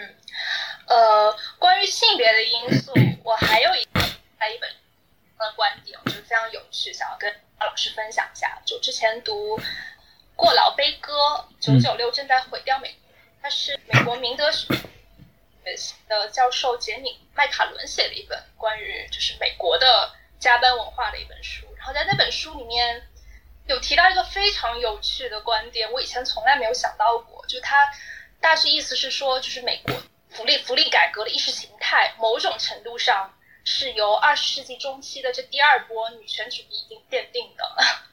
就是因为他们普及了这样子的一种观念，就是说，除非女性能够在工作中充分的发挥自己，我们就没有获得当然，就是我们知道六十年代就是代表性的女性主义著作，就是贝蒂·弗里丹的《女性的奥秘》那本书，她的那本就有说过。女人和男人一样，只有在充分的发挥自己能力的工作当中，才能找到自己的身份。她在枯燥的家务活中识到这一点。但是在那之后，有一些女性主义者就认为说，随着第二波的女权主义和新自由主义，它几乎是同时兴起的，然后他们会交织在一起，他们的意识形态开始变得密不可分。嗯，导致说就是。一方面鄙视不工作只愿意拿钱的福利，然后一方面我们又无限的推崇职业女性，那这个在放在就是福利改革的这个境当中内，就是这一些女性主义学者就会认为，恰恰是第二波的女女性主义运动、女权主义运动去为不工作无福利的那种意识、这种就是政策改革到了某个推波助。作用，嗯，然后在《过劳悲歌》书书里面，这个作者有指出，就恰恰是像希拉里·克林顿这样子美国最就是最强大的自由派，最支持不工作无的这种意识形态的。比如说希拉里，他就曾经特别坚决的说要扩大呃福利政策的惩罚性制裁，就是你不仅说你不工作你不能拿福利了，你如果不是一个好家长你也不能拿福利。嗯，他曾经有说嘛，他说我一直主张将福利金和好父母的某些行为挂钩。如果你的孩子没有接种疫苗，你就拿不到福利支票；如果你不参加育儿计划，你就拿不到支票；如果你不出席学校的大会，你就拿不到支票。所以，就是就是历史的发展就有一个这么奇妙的一个一个图。对，我觉得这确实是一个非常值得反思的一个现象，就是它。有多大程度上是一种历史的巧合，和多大程度上有一种必然性在里头？就是说，说到必然性这个意思是什么呢？就是对女女权主义要求打破父父权制的结构，但是这个父权制的结构，它呃不仅是体现在文化上，也体现在很多社社会呃政治政策的根深蒂固的角落里面。就是大家要在不断的试错和不断的斗争的过程中，才发现说，原来这个地方。和父权制的纠结有那么多密切的纠结，可以这么说。然后，如果这些隐秘的因素没有被发掘和打破的时候，那么单单从一个角度去追求突破，在至少在一个短期内，有可能会产生，确实会产生某一些之前没有大家没有预料到的反作用。那么你刚才这个例子，就是实际上让我想起，呃，另外也有本书，可能是也是最近翻译到中国的，叫做。呃，职场妈妈不下班可能是艾利·霍斯特写的那本书，他是调查八十年代当时的这些中产家庭，那就是说那些女性都在职场上想要追求成功，那回到家以后还要承担起额外的家务，就是和照顾孩子啊这些这些任务。就一方面是说，好像说女女人可以在职场上拼搏，但是女主内的或者是家里面的这种情感劳动、家务劳动应该交由女人的这种观念还没有被改过来。那么除了这一点之外呢，实际上可能我们再往下深挖，会发现说，我们现在习以为常的这种核心家庭的观念，中中国人可能也会觉得说很现代的这种观念，包括比如说我自己在以前可能结婚生孩子之前，会觉得说。呃，这个结婚以后是不是大家就分家嘛？就是说和父母就呃分开了，成立一个新的小家庭。叫我们父母那代也是这样做的，就是说他们离开离开他们自己，我的我我的爷爷奶奶那那一辈就成立一个新的小家庭。但是在呃历史上，就不管是中国还是美国还是其他很多社会的大多数时候里面，分家是相对比较少见的一个现象。而且分家之后，两个家庭之间会保保持更加密切的往来，包括在育儿上、育儿的知识上，就是说，因因为。育儿这个事情是一个很困难的，很真的很难由一两个人自己完成的这样这样一个工作，做是能够做得下来，那你会觉得精疲力尽，尤其在小孩这个两三岁以前，会觉得就比如说小孩夜里头他醒了哭闹几次，你就会完全崩溃掉，第二天什么都做不了，对不对？这时候如果有人来替你轮一轮，就是不管是你的父母也好啊，还是你的伴侣啊，或者是你的兄弟姐妹啊，来替你轮一轮，你就会觉得一下轻松很多。然后可以做多做很多很多事情，但是二十世纪核心家庭的观念兴起以后，它背后的就是想法就是说，你这个育儿就是你这一家这个夫妻两个人的事情了，对吧？那么这这个观念的兴起，实际上是伴随着这种呃美国社会的这个白人中产的这种这种模式兴起，就是说做丈夫的在外面工作，呃领薪水，妻子结婚以后一定是全职全职妈妈待在家里头，然后。这种核心家庭的观念，它比如说和黑人的这种社会呃社区实践是完全不一样的，因为黑人常常是大家子在一起，祖母啊外婆来帮忙带孩子。那么在在美国中产这个阶层里面就很少，尤其是从三四十年代以后就很少见到这种模式了。这就意味着什么呢？就是你一旦是形成一个核心家庭模式之后呢，就意味着这夫妻两个人里面必须有一个人有一种完全的放弃。因为，因为你一个人承担了过往在传统社会里面好多人一起做的工作，对吧？这个你的婆婆、你的妈妈、你自己，然后你的丈夫，然后你的你的姐妹们一起来做的工作，那你你如果再想去追求职场上的成功的话，就变成对绝大多数人都是不可能做到的这个一个非常高的标准。那么当然也有另外一种解法，就是说政府加大对妇幼的补助，对这个幼托的补助，让女性从从这个育儿的负担里面解放出来。让这个核心家庭模式得以维持，这也是一种可以探索的道路。但是如果只要政府没有做到这种一定的标准的话，那么这种核心家庭一定是会对怎么说呢？是一种 mentally exhausting，对吧？对核心家庭里面这两个伴侣来说，是根本就是不可能完成的任务。所以最后就是一定是要求其中有一个人在事业上做出极大的牺牲。那么核心家庭这这个问题，实际上也是到晚非非常晚近的过去十几二十年间，大家才开始说把注意力转移到这个概念本身身上的。在七十年代第二波女性主义期间，如果说对这个妇幼补呃补助的问题、幼幼托补助的问题，然后对核心家庭的模式问题没有充分的反思的话，尤其在第二波女性女性主义运动里面。美国的这个出风头的那些，主要都是白人中产的女性，她们实际上就是就我们现在后来有很多争论，就是说，包括黑人的女性活动家会说，我在第二波女性运动中，我是遭到那些白人活动家的排斥的，所以这也是一个涉及种族和性别呃的交叉的问题。那么，由于他们被被排斥的，他们的那种对家庭的不同的想象，然后他们的那种经验没有被带入到这个运动里面去，所以就导致了这些。白人中产女性，她们的那种对职场追求的成功的想象，他们对对家庭的想象占了上风。所以这些成功比较成功的女性呢，她们就会觉得说，你看我我就是从这个环境里出来，我能够做到说，呃，家庭的我好不容易从这个全职妈妈的这个身份，这种社文化想象中挣脱出来的，所以我需要在职场中出人头地，我需要证明我自己，然后我不需要其他的一些这些补助，这些都是无能的人才需要的东西。但是对于缺少足够的。经济援助的呃经济支撑的人，尤其是那些缺少说，因为因为在五六十年代那些白人白人中产女性，她们实际上在家里就啊，刚才忘了说，第三种办法就是说说什么呢？你雇一个家里的帮帮佣，对吧？就像我们现在很多人会，中国开始越来越多人雇什么保姆啊，来来平时来做做家务钟点工啊，来做做家务啊。香港的那种很多人会雇菲佣啊什么的，所以在二十世纪中期的时候，美国的这些中产女性，她们家里都有一个黑人帮佣。在在做这些东西，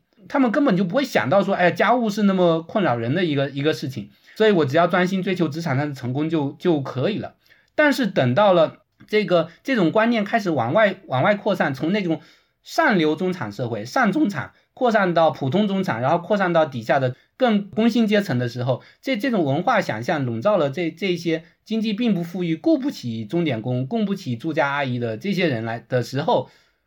他们就。不仅要在职场上要成功，同时要还要做像本来在家里那么那些繁重的没有住家阿姨来帮忙的那些家务，那么对他们来说就就变得愈发的不可能。所以这里面就就不仅是种族的问题，而且涉及到性别的问题，而且又还涉及到阶层的问题。因为你能不能请起请得起钟点工，能不能请请得起住家阿姨，这个是对对一个家庭来说非常非常致命的一个问题。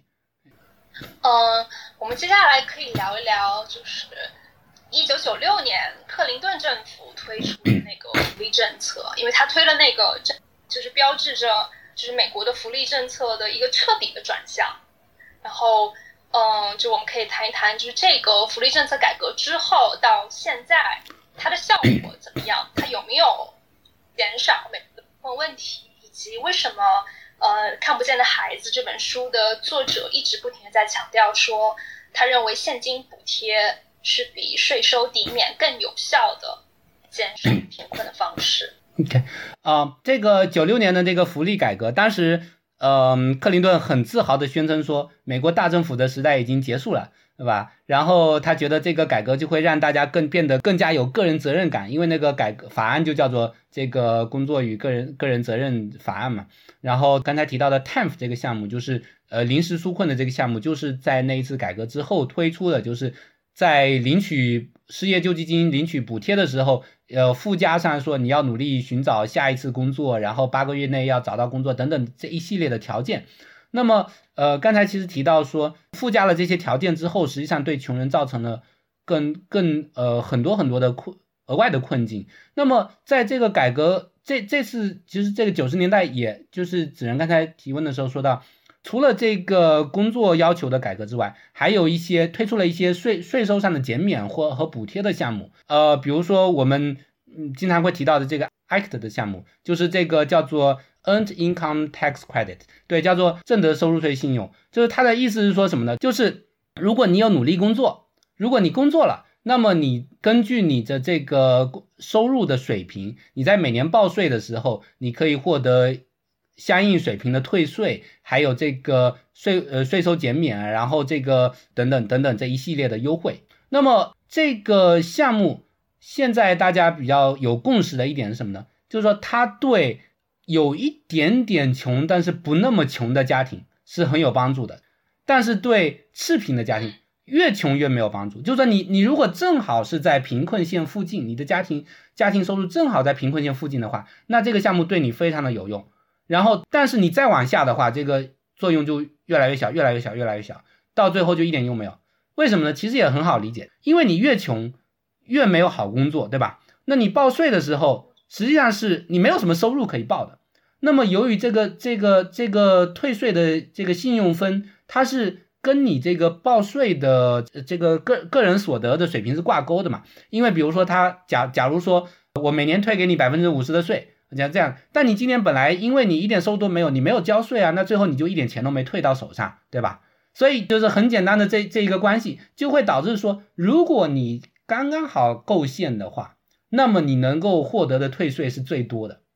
但是你这个收入越往下减少，你实际上获得的好处越少。你如果是赤贫的人，你就一点一点的好处都都拿不到。所以这个对解决这种中等偏下收入是有帮助的，但是对解决真正的贫困问题是没有帮助的。类似的情况出现在特朗普时期的这个对新冠疫情的这个这个纾困的项目里面，就是说美国在新冠疫情以后，其实特朗普政府和拜登政府都先后有这个纾困的项目出台。那么特朗普期间，他的那个纾困项目出台是说，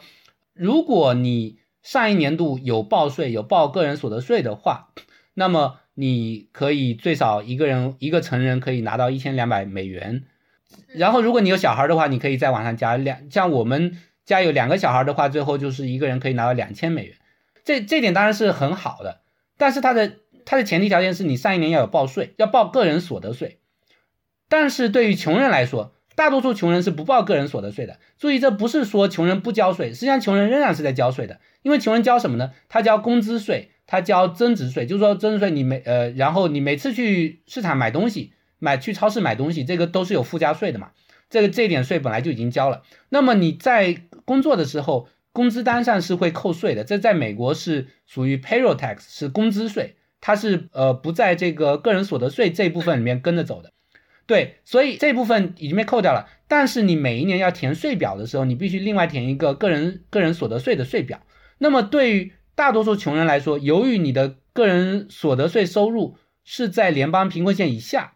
你是不需要报税的，就是说你没有这个义务去报税。所以大多数人就根本就不不报这个税，因为你要报税报清楚是很麻烦的。就说美国在这一点上，它又跟很多西方国家有很很多不同。比如说住在瑞典。呃，挪威的朋友就跟我说，每年呃，中国其实现在也是一样的，因为我最近填填报税的时候，发现你下载一个 app，登录登录进去以后，所有的基本信息都在里面，你扫一遍看看哪个万一哪个数据有错，你改就行了。这点是从北欧国家那边学来的，很方便。但是对美国来说，呃，税务局会给你寄一大堆的表格，然后这些表格你要自己再去找，你要去网上下载那个几百页的。报税每年都会有变动的这个报税指南，然后你看一看，然后这个去下载税表，税表上第一栏它会告诉你，你找一找，第一栏告诉你说，你去找某某表格的第十五栏对应的这个数字就是那个第一栏，然后第二栏你去找另外一个表格的第十六栏对应的数字是这个这个，所以你真的要报税不报错，对很多人来说是很痛苦的事情。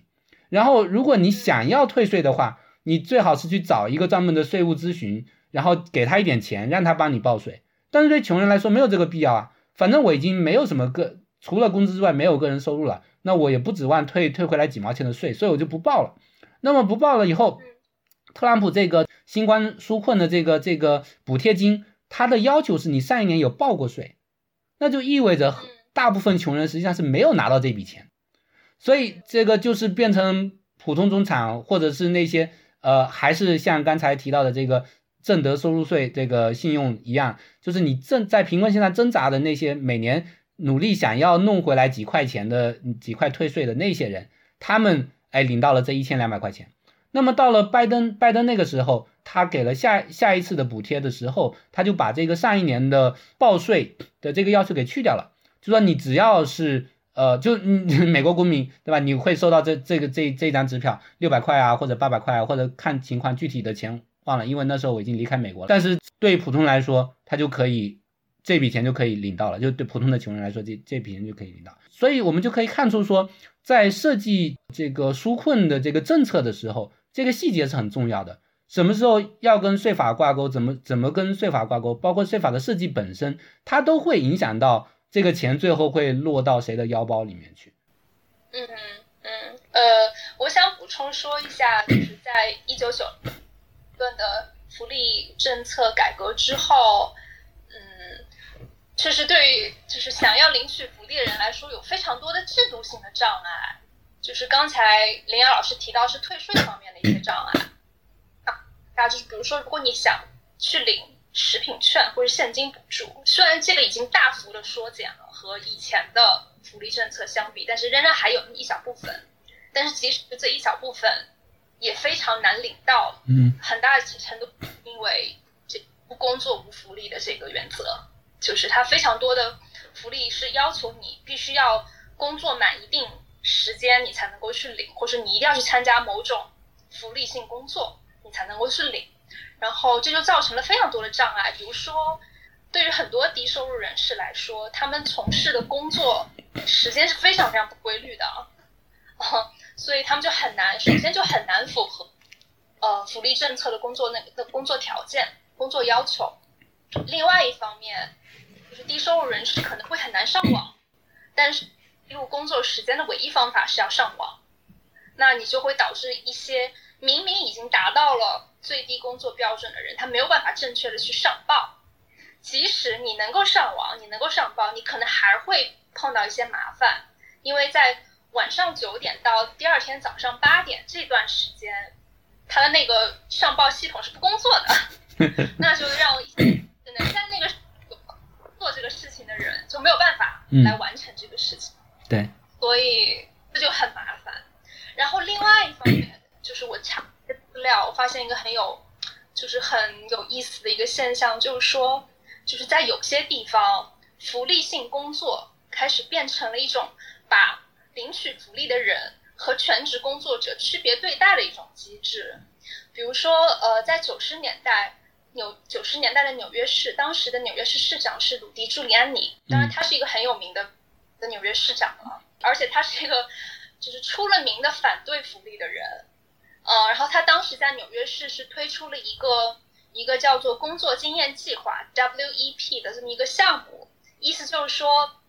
就是在纽约市范围内，你要领取福利的话，你就要去做，你要参加这个计划去参加去工作，但是他这个工作呢，就是类似于去打扫公园。之类的这样子的一些事情，就是一些市政嗯工作者在做的事情。发现你参加这个计划的工人，他们虽然做着和市政工作者同样的活，但是他们得到的待遇是非常非常低的，就基本上可能每天就只有两的收入。嗯，然后这导致一个结果，就是额外的一个副作用，就是说。就是纽约市政府会觉得，既然我可以用这部分人来做事，我何必工作者呢？对，所以在他又这样就压低了全职工作者，所以这个做法非常非常臭名昭著，就引起了当时有诉讼，因为他们会觉得那种纽约市的福利性工作，它其实是违反了一九六四年的民权法案。然后。这个项目就 WP 这个项目，一直到二零一六年，也就是说是克林顿的福利改革整整二十年之后，这个这个项目才彻底用一个比较健全的社会保障体系来去取代它。也就二十之后，纽约市民才能够不带任何附加条件去领到那个食品券。对，就所以就是它造成了非常多的障碍给。穷人对，至于说这一改革，它可能出发点是好的，但是结果情况就可能没有根本性的解决，特别是赤贫群体的生存境遇的改善的问题。嗯，对，其实你刚才说的这这件事情，让我想起了我们我们之前提到的关于这个黑人被呃大规模还有穷人被大规模关到监狱里面的这个事情，它实际上背后有很多的相似性，就是说政府忽然发现说。我让这些人来干活，哎，我是赚到了，对吧？就是说我给他们付非常低的工资，那么其实他们后来发现说，我让监狱里面的人干活，我也赚到了，就是因为你在监狱里面，监狱里面这些犯人实际上被经常被安排很多繁重的活，就是说这些监狱经常和这些公司大公司有外包的项目，就很多很多大公司，他这个生产。比如说，呃，鞋子啊，耐克啊，产产鞋子啊什么的，他会去找找这个一些监狱，然后说我付给这些犯人们，比如说一一天一块钱，这个比最低工资不知道要低多少倍的价格，然后这个监狱就答应了，答应了以后中间会给监狱提成嘛。那么，呃，犯人如果不去的话，那我有的是办法让让你在在监狱里穿小鞋，你敢不去吗？对吧？我把你关禁闭或者怎么，总会总能找到由头。啊，有人会觉得说，哎，我在监狱里面反正关着也是关着，我去一天赚一块钱也好啊。但是问题在于，监狱里面所有东西都是要收钱的。就是说，你关进监狱不是就就关进去了，监狱里面给你给你吃给你住，不是这样的。包括比如说，这个监狱里打个电话，电话费会比外面打电话要贵上呃，比如说二十倍、三十倍。打打一分钟电话，就是以前最臭名昭著的是具体哪个监狱我忘记了，就打一分钟的电话可能要八美元或者什么的。这种跟跟具具体的监狱有很大的关系。那不打电话怎么办呢？这些监狱它往往是会设在非常荒郊野外、非常远的地方，城市是人特别多的地方，呃，就所以犯人大多数来自城市，但是监狱往往不会设在城市里面，监狱会设在呃离城市很远的，开车要几个钟头的地方。所以这些犯人的家属，他实际上是大家也都是要工作，也都是穷人，那很难去看望这个这些这些犯人一趟的。那么，所以平时要要要隔三差五要打电话，那么打电话就要交要交很多钱。那监狱里面所有的东西都是要要钱的，牙刷也要钱，毛巾也要钱，肥皂小小块肥皂也是要钱，几好几美元。所以这个你就算每天都努力的工作，帮耐克去生产鞋子，到最后你的刑期结束以后，你是欠了监狱一屁股债。所以，所以你出去以后，你又找不到工作怎么办呢？只好去贩毒啊，然后还这个钱，对不对？所以这个是一个非常非常严重的恶恶性循环。那么还有一点是说，为什么这些监狱往往会设在那些离城市很远的地方？一方面当然是城市的居民他觉得说，哎，我不想要监狱在我旁边的呢。另一方面是在美国的这个这个投票系统里面，比如说一个郡或者一个一块。呃华呃选区，他的这个投票权，他在这个州议会里面占有的席位的比例，是跟他的所谓的总人口数挂钩的。那你如果能够想办法把一个大型监狱抢到你这这个地方来，说我这边我们这个是是大农村，我空着一块地，我来建一个监狱吧。然后监狱里面的犯人都算在了你这个选区的人口里头。过几年人口普查完了之后，重划这个州议会的呃这个席位的时候，你这个选区就可以多出好多席位出来。但是绝大多数州犯人是没有投票权的，所以呢，你就白白占了这些席位。但是最后投票的好处都是由你们本地的这些已有的居民占据的。那么地广人稀的这些地方，往往都是保守派选民，对吧？都是农村的保守派的选民，所以他们就可以平白的在州议会里面。占更多的席位，那你占了更多席位以后，就可以造更多的监狱，然后制定更严苛的法律，然后让这个监狱的人越来越多。那么我以后就有一个这有一个正反馈啊，我这个席位就可以永远保持在这个这个一定的呃水平之上，保证说，即便我这个这个州里面我这个保守派的总人口可能已经少于选民的一半了，但是我州里面的州议会里面的席位永远是超过半数的，我永远掌握着这个这个州的话事权。我之前道，就是美国的这个选区划分有非常多，没想到还可以通过 是的选举的方式来。嗯，现在跟也有点差不多了，我觉得我们可以再讨论最后一个问题。然后这个也是我我个人比较好奇，想问一问林阳老师，就是刚才其实我们也提到了，呃，新冠疫情以来，就无论是特朗普政府也好，还是都推出了一些纾困的政策，我们可以看到某种形式的。现金补助政策好像又出现了回归，就我那我会比较好奇的一点就是，林阳老师是不是认为新它会为呃社会不公和现行的福利政策的某种契机呢？嗯，我个人当然是希望如此，但是其实就像就像我刚才提到说，呃，即便都是现金补贴，特朗普那种补贴和拜登那种补贴，实际上它。背后隐藏的小细节，就会导致说有些人能收到这些钱，有的人收不到这些钱。那么更大的一个问题就是说，美国现在的政党的极化非常的严重。实际上，这这两天不知道大家有没有在关注美国的新闻，就是美国这几天正在搞的一件大事，就是高院大法官出缺嘛，就因为那个布莱耶退休了，所以这个拜登推举了一个呃黑人女性法官。去想要把他递补成为高院的大法官，那么这几天正在参议院进行听证会。那么如果你要去听这个听证会的内容，看这个这个直播的话，会发现这些共和党的参议员们都在说什么呢？就是说说一套非常奇怪的理论，因为他们现在已经完全，我们知道在在特朗普最后第二次选举的时间。出现了很多很多奇奇怪的阴谋论嘛，就是美国出现了那些极右翼的阴谋论网站 QAnon 什么的。现在这些这些理论已经渗透整个和保守派的意识形态混在一起了。所以现在的这些共和党参议员在问什么呢？就是说，哎，这个黑人黑人女性大法官，你是不是支持恋童啊？那个，如果你是支持跨性别的权益，然后那你就意味着你，那你你是不是？支持堕胎权啊，那你支持堕胎权是最后最后就会怎么跟跟恋童相关起来？像我这样一个在美国政治学里面打打磨了经营了很久的人，都完全不能够理解到他们背后的逻辑。我我我需要去查阅，就是说现在这些极右翼的阴谋论网站上都在说什么东西，我才能把他们说的那些东西给串起来。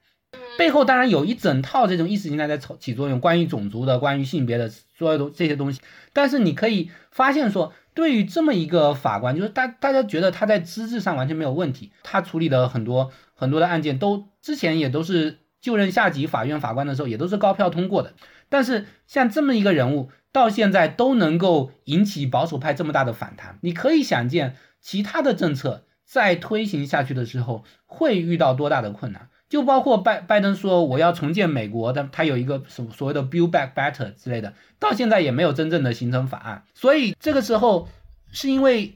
在美国当前的这种政党极化和这种舆论的环境之下，然后在社交媒体时代的这种阴谋论网站的这种聚敛效应、聚敛效应底下，这个共和党的选民基本盘里面形成了这一个一个很强的核心选民盘，他们在共和党的初选过程中。会起到这个最至关重要的作用，导致说这些选上来的这些议员们，他们都是越来越偏向于这一个基本盘的思维，奇怪的思维，所以你很难想象他们能够真正的以一种非常通情达理的方式啊，去去关注这个贫困问题，去去解决贫困问题。对，所以包括像刚才提到的这个。被提名的这这位法官，黑人女性法官，她实际上在她的职业生涯初期，她她做过一段时间的公共辩护人。那公共辩护人什么意思呢？就是和美国的很多穷人，他请不起律师，打不起官司，所以这时候如果被警察抓了，然后被检察官起诉了之后，他需要找人来辩护嘛？那么这时候只能去找公共辩护人。公共辩护人就是说我以非常低的价格，或者我从政府那边拿到一点点的补贴，让我帮这些穷人打官司。这个这个实际上是很很少有人愿意做的一份苦差事。对，有一本书叫做《Just Mercy》，就是 Brian Stevenson 写的这一个一个自传，就是他是一个公共辩护人，他专门帮那些死刑犯打官司，或者他解救了很多死刑犯。那些死刑犯就是被检察官冤枉啊、栽赃嫁祸啊等等。然后他讲讲述了很多自己在当公共辩护人的时期遇到了很多奇怪的案子，呃，奇怪的事件。包括说这些公共辩护人自己都很穷，因为他们就收入都就是说每每桩案子收的钱都很少嘛，所以有一次有一个公共辩护人穷到说他自己没没钱花的时候，他只好把这个辩护人交给他的一张支票，这张支票是一个很重要的证据，这个一个类似于不在场证明这样一个东西，因为他当时可能正准备去兑换这个支票，这个辩公共辩护人拿了这个支票自己就拿去兑换了，然后呃自己拿去补贴家用了。因为他自己已经穷的揭不开锅了，所以就是说，能够做公共辩护人这这个事情，而且做好多年，这点在美国是很不容易的一种英雄式的一一个举动。当然也反映出美国这种这种司法对穷人的不公了。但是这位黑人女性法官她做公共辩护人的这一点，这几天在听证会上遭到了这个共和党参议员的反复的攻击。因为为什么呢？他们觉得你去做公共辩护人嘛，你帮穷人，你帮那些穷人、坏人、又懒又残的那些人辩护，那你是你不安好心啊？你应该支持我们国家，你应该支持警察，支持公检法才对啊！公检法说这些人是错的，你就应该判他们呀，对不对？你为什么要帮他们辩护呢？所以你可以看出，这种保守派的意识形态里面，它有很强的这种所谓的法律与秩序的这种成分，有很强的敌视穷人的这个成分。对，甚至连穷人应该有这种获得法律咨询或者律师辩护的这种资格，在他们看来。都可以被舍弃掉，都可以成为你的事业中的职业中的污点加以攻击，所以可以想象说，为什么他们并不会对什么改变美国的这种大大面积贫困的现现状，并没有这么的热衷。啊，听上去真的是前景非常不容易乐观的。嗯，呃。现在是直播时间差不多了，不过我觉得我们可以稍微再花一点点时间来做一个总结陈词，因为我们阅读《看不见的孩子》这本书，我们去了解美国社会的现状，归根结底还是想要希望能够对于我们自己的处境能够有更加清晰的认识，或者说是希望能够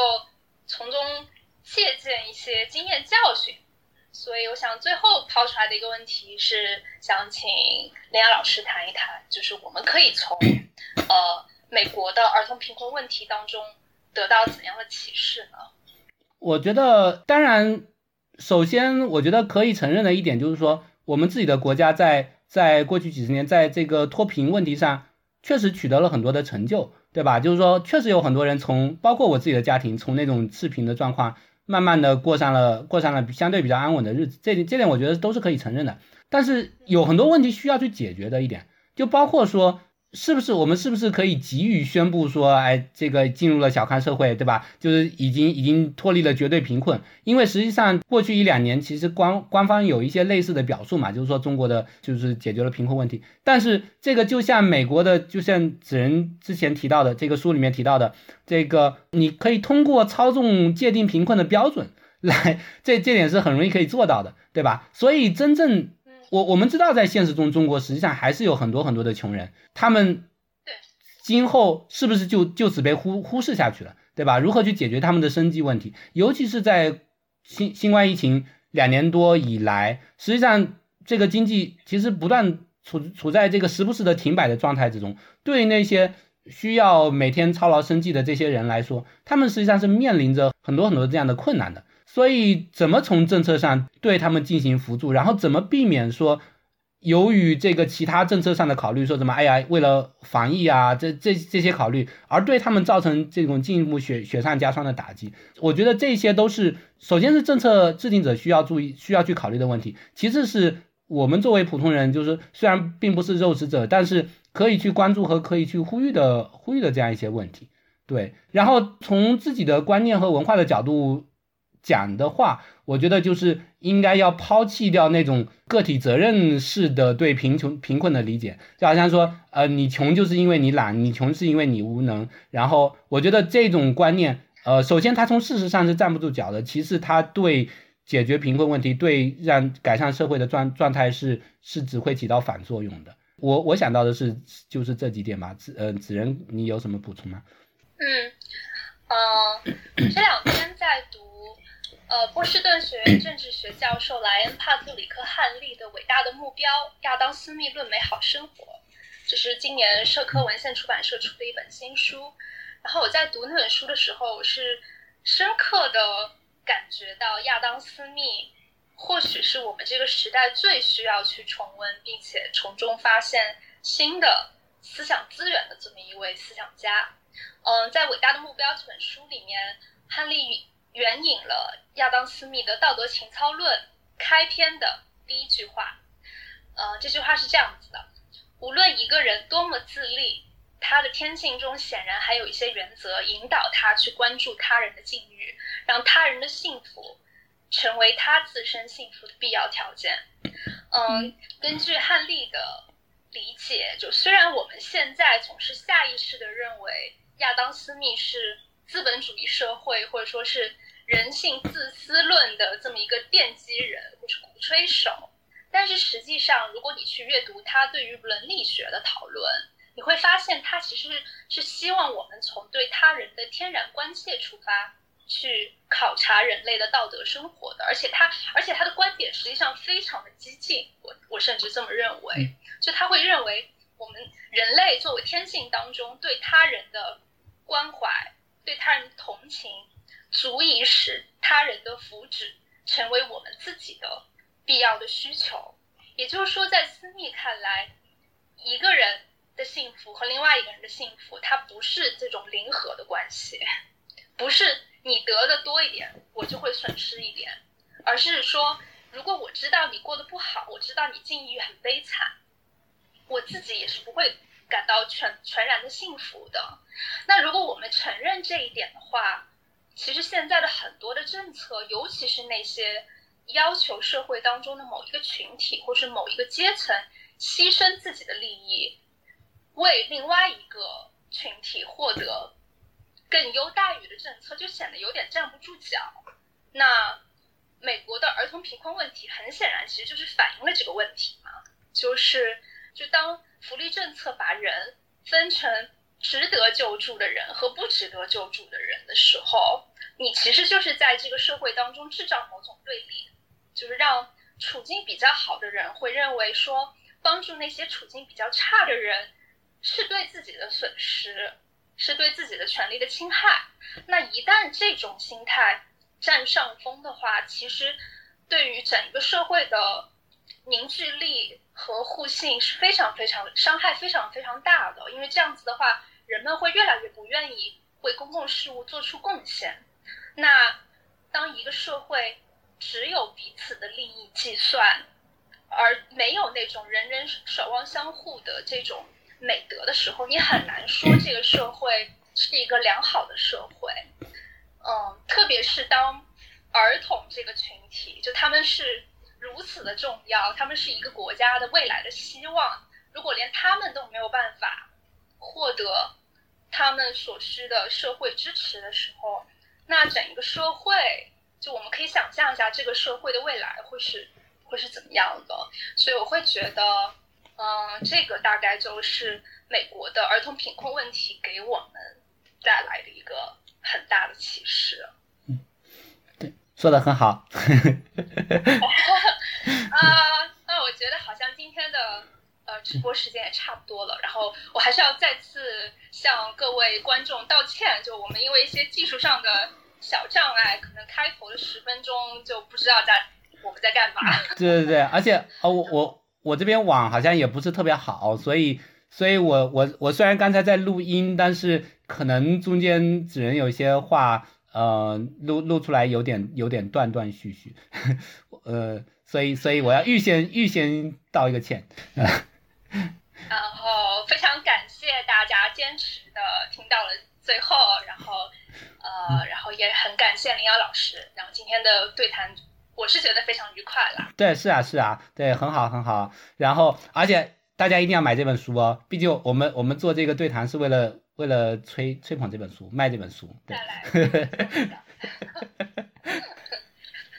那我们就聊到这里吧。嗯，好，拜拜。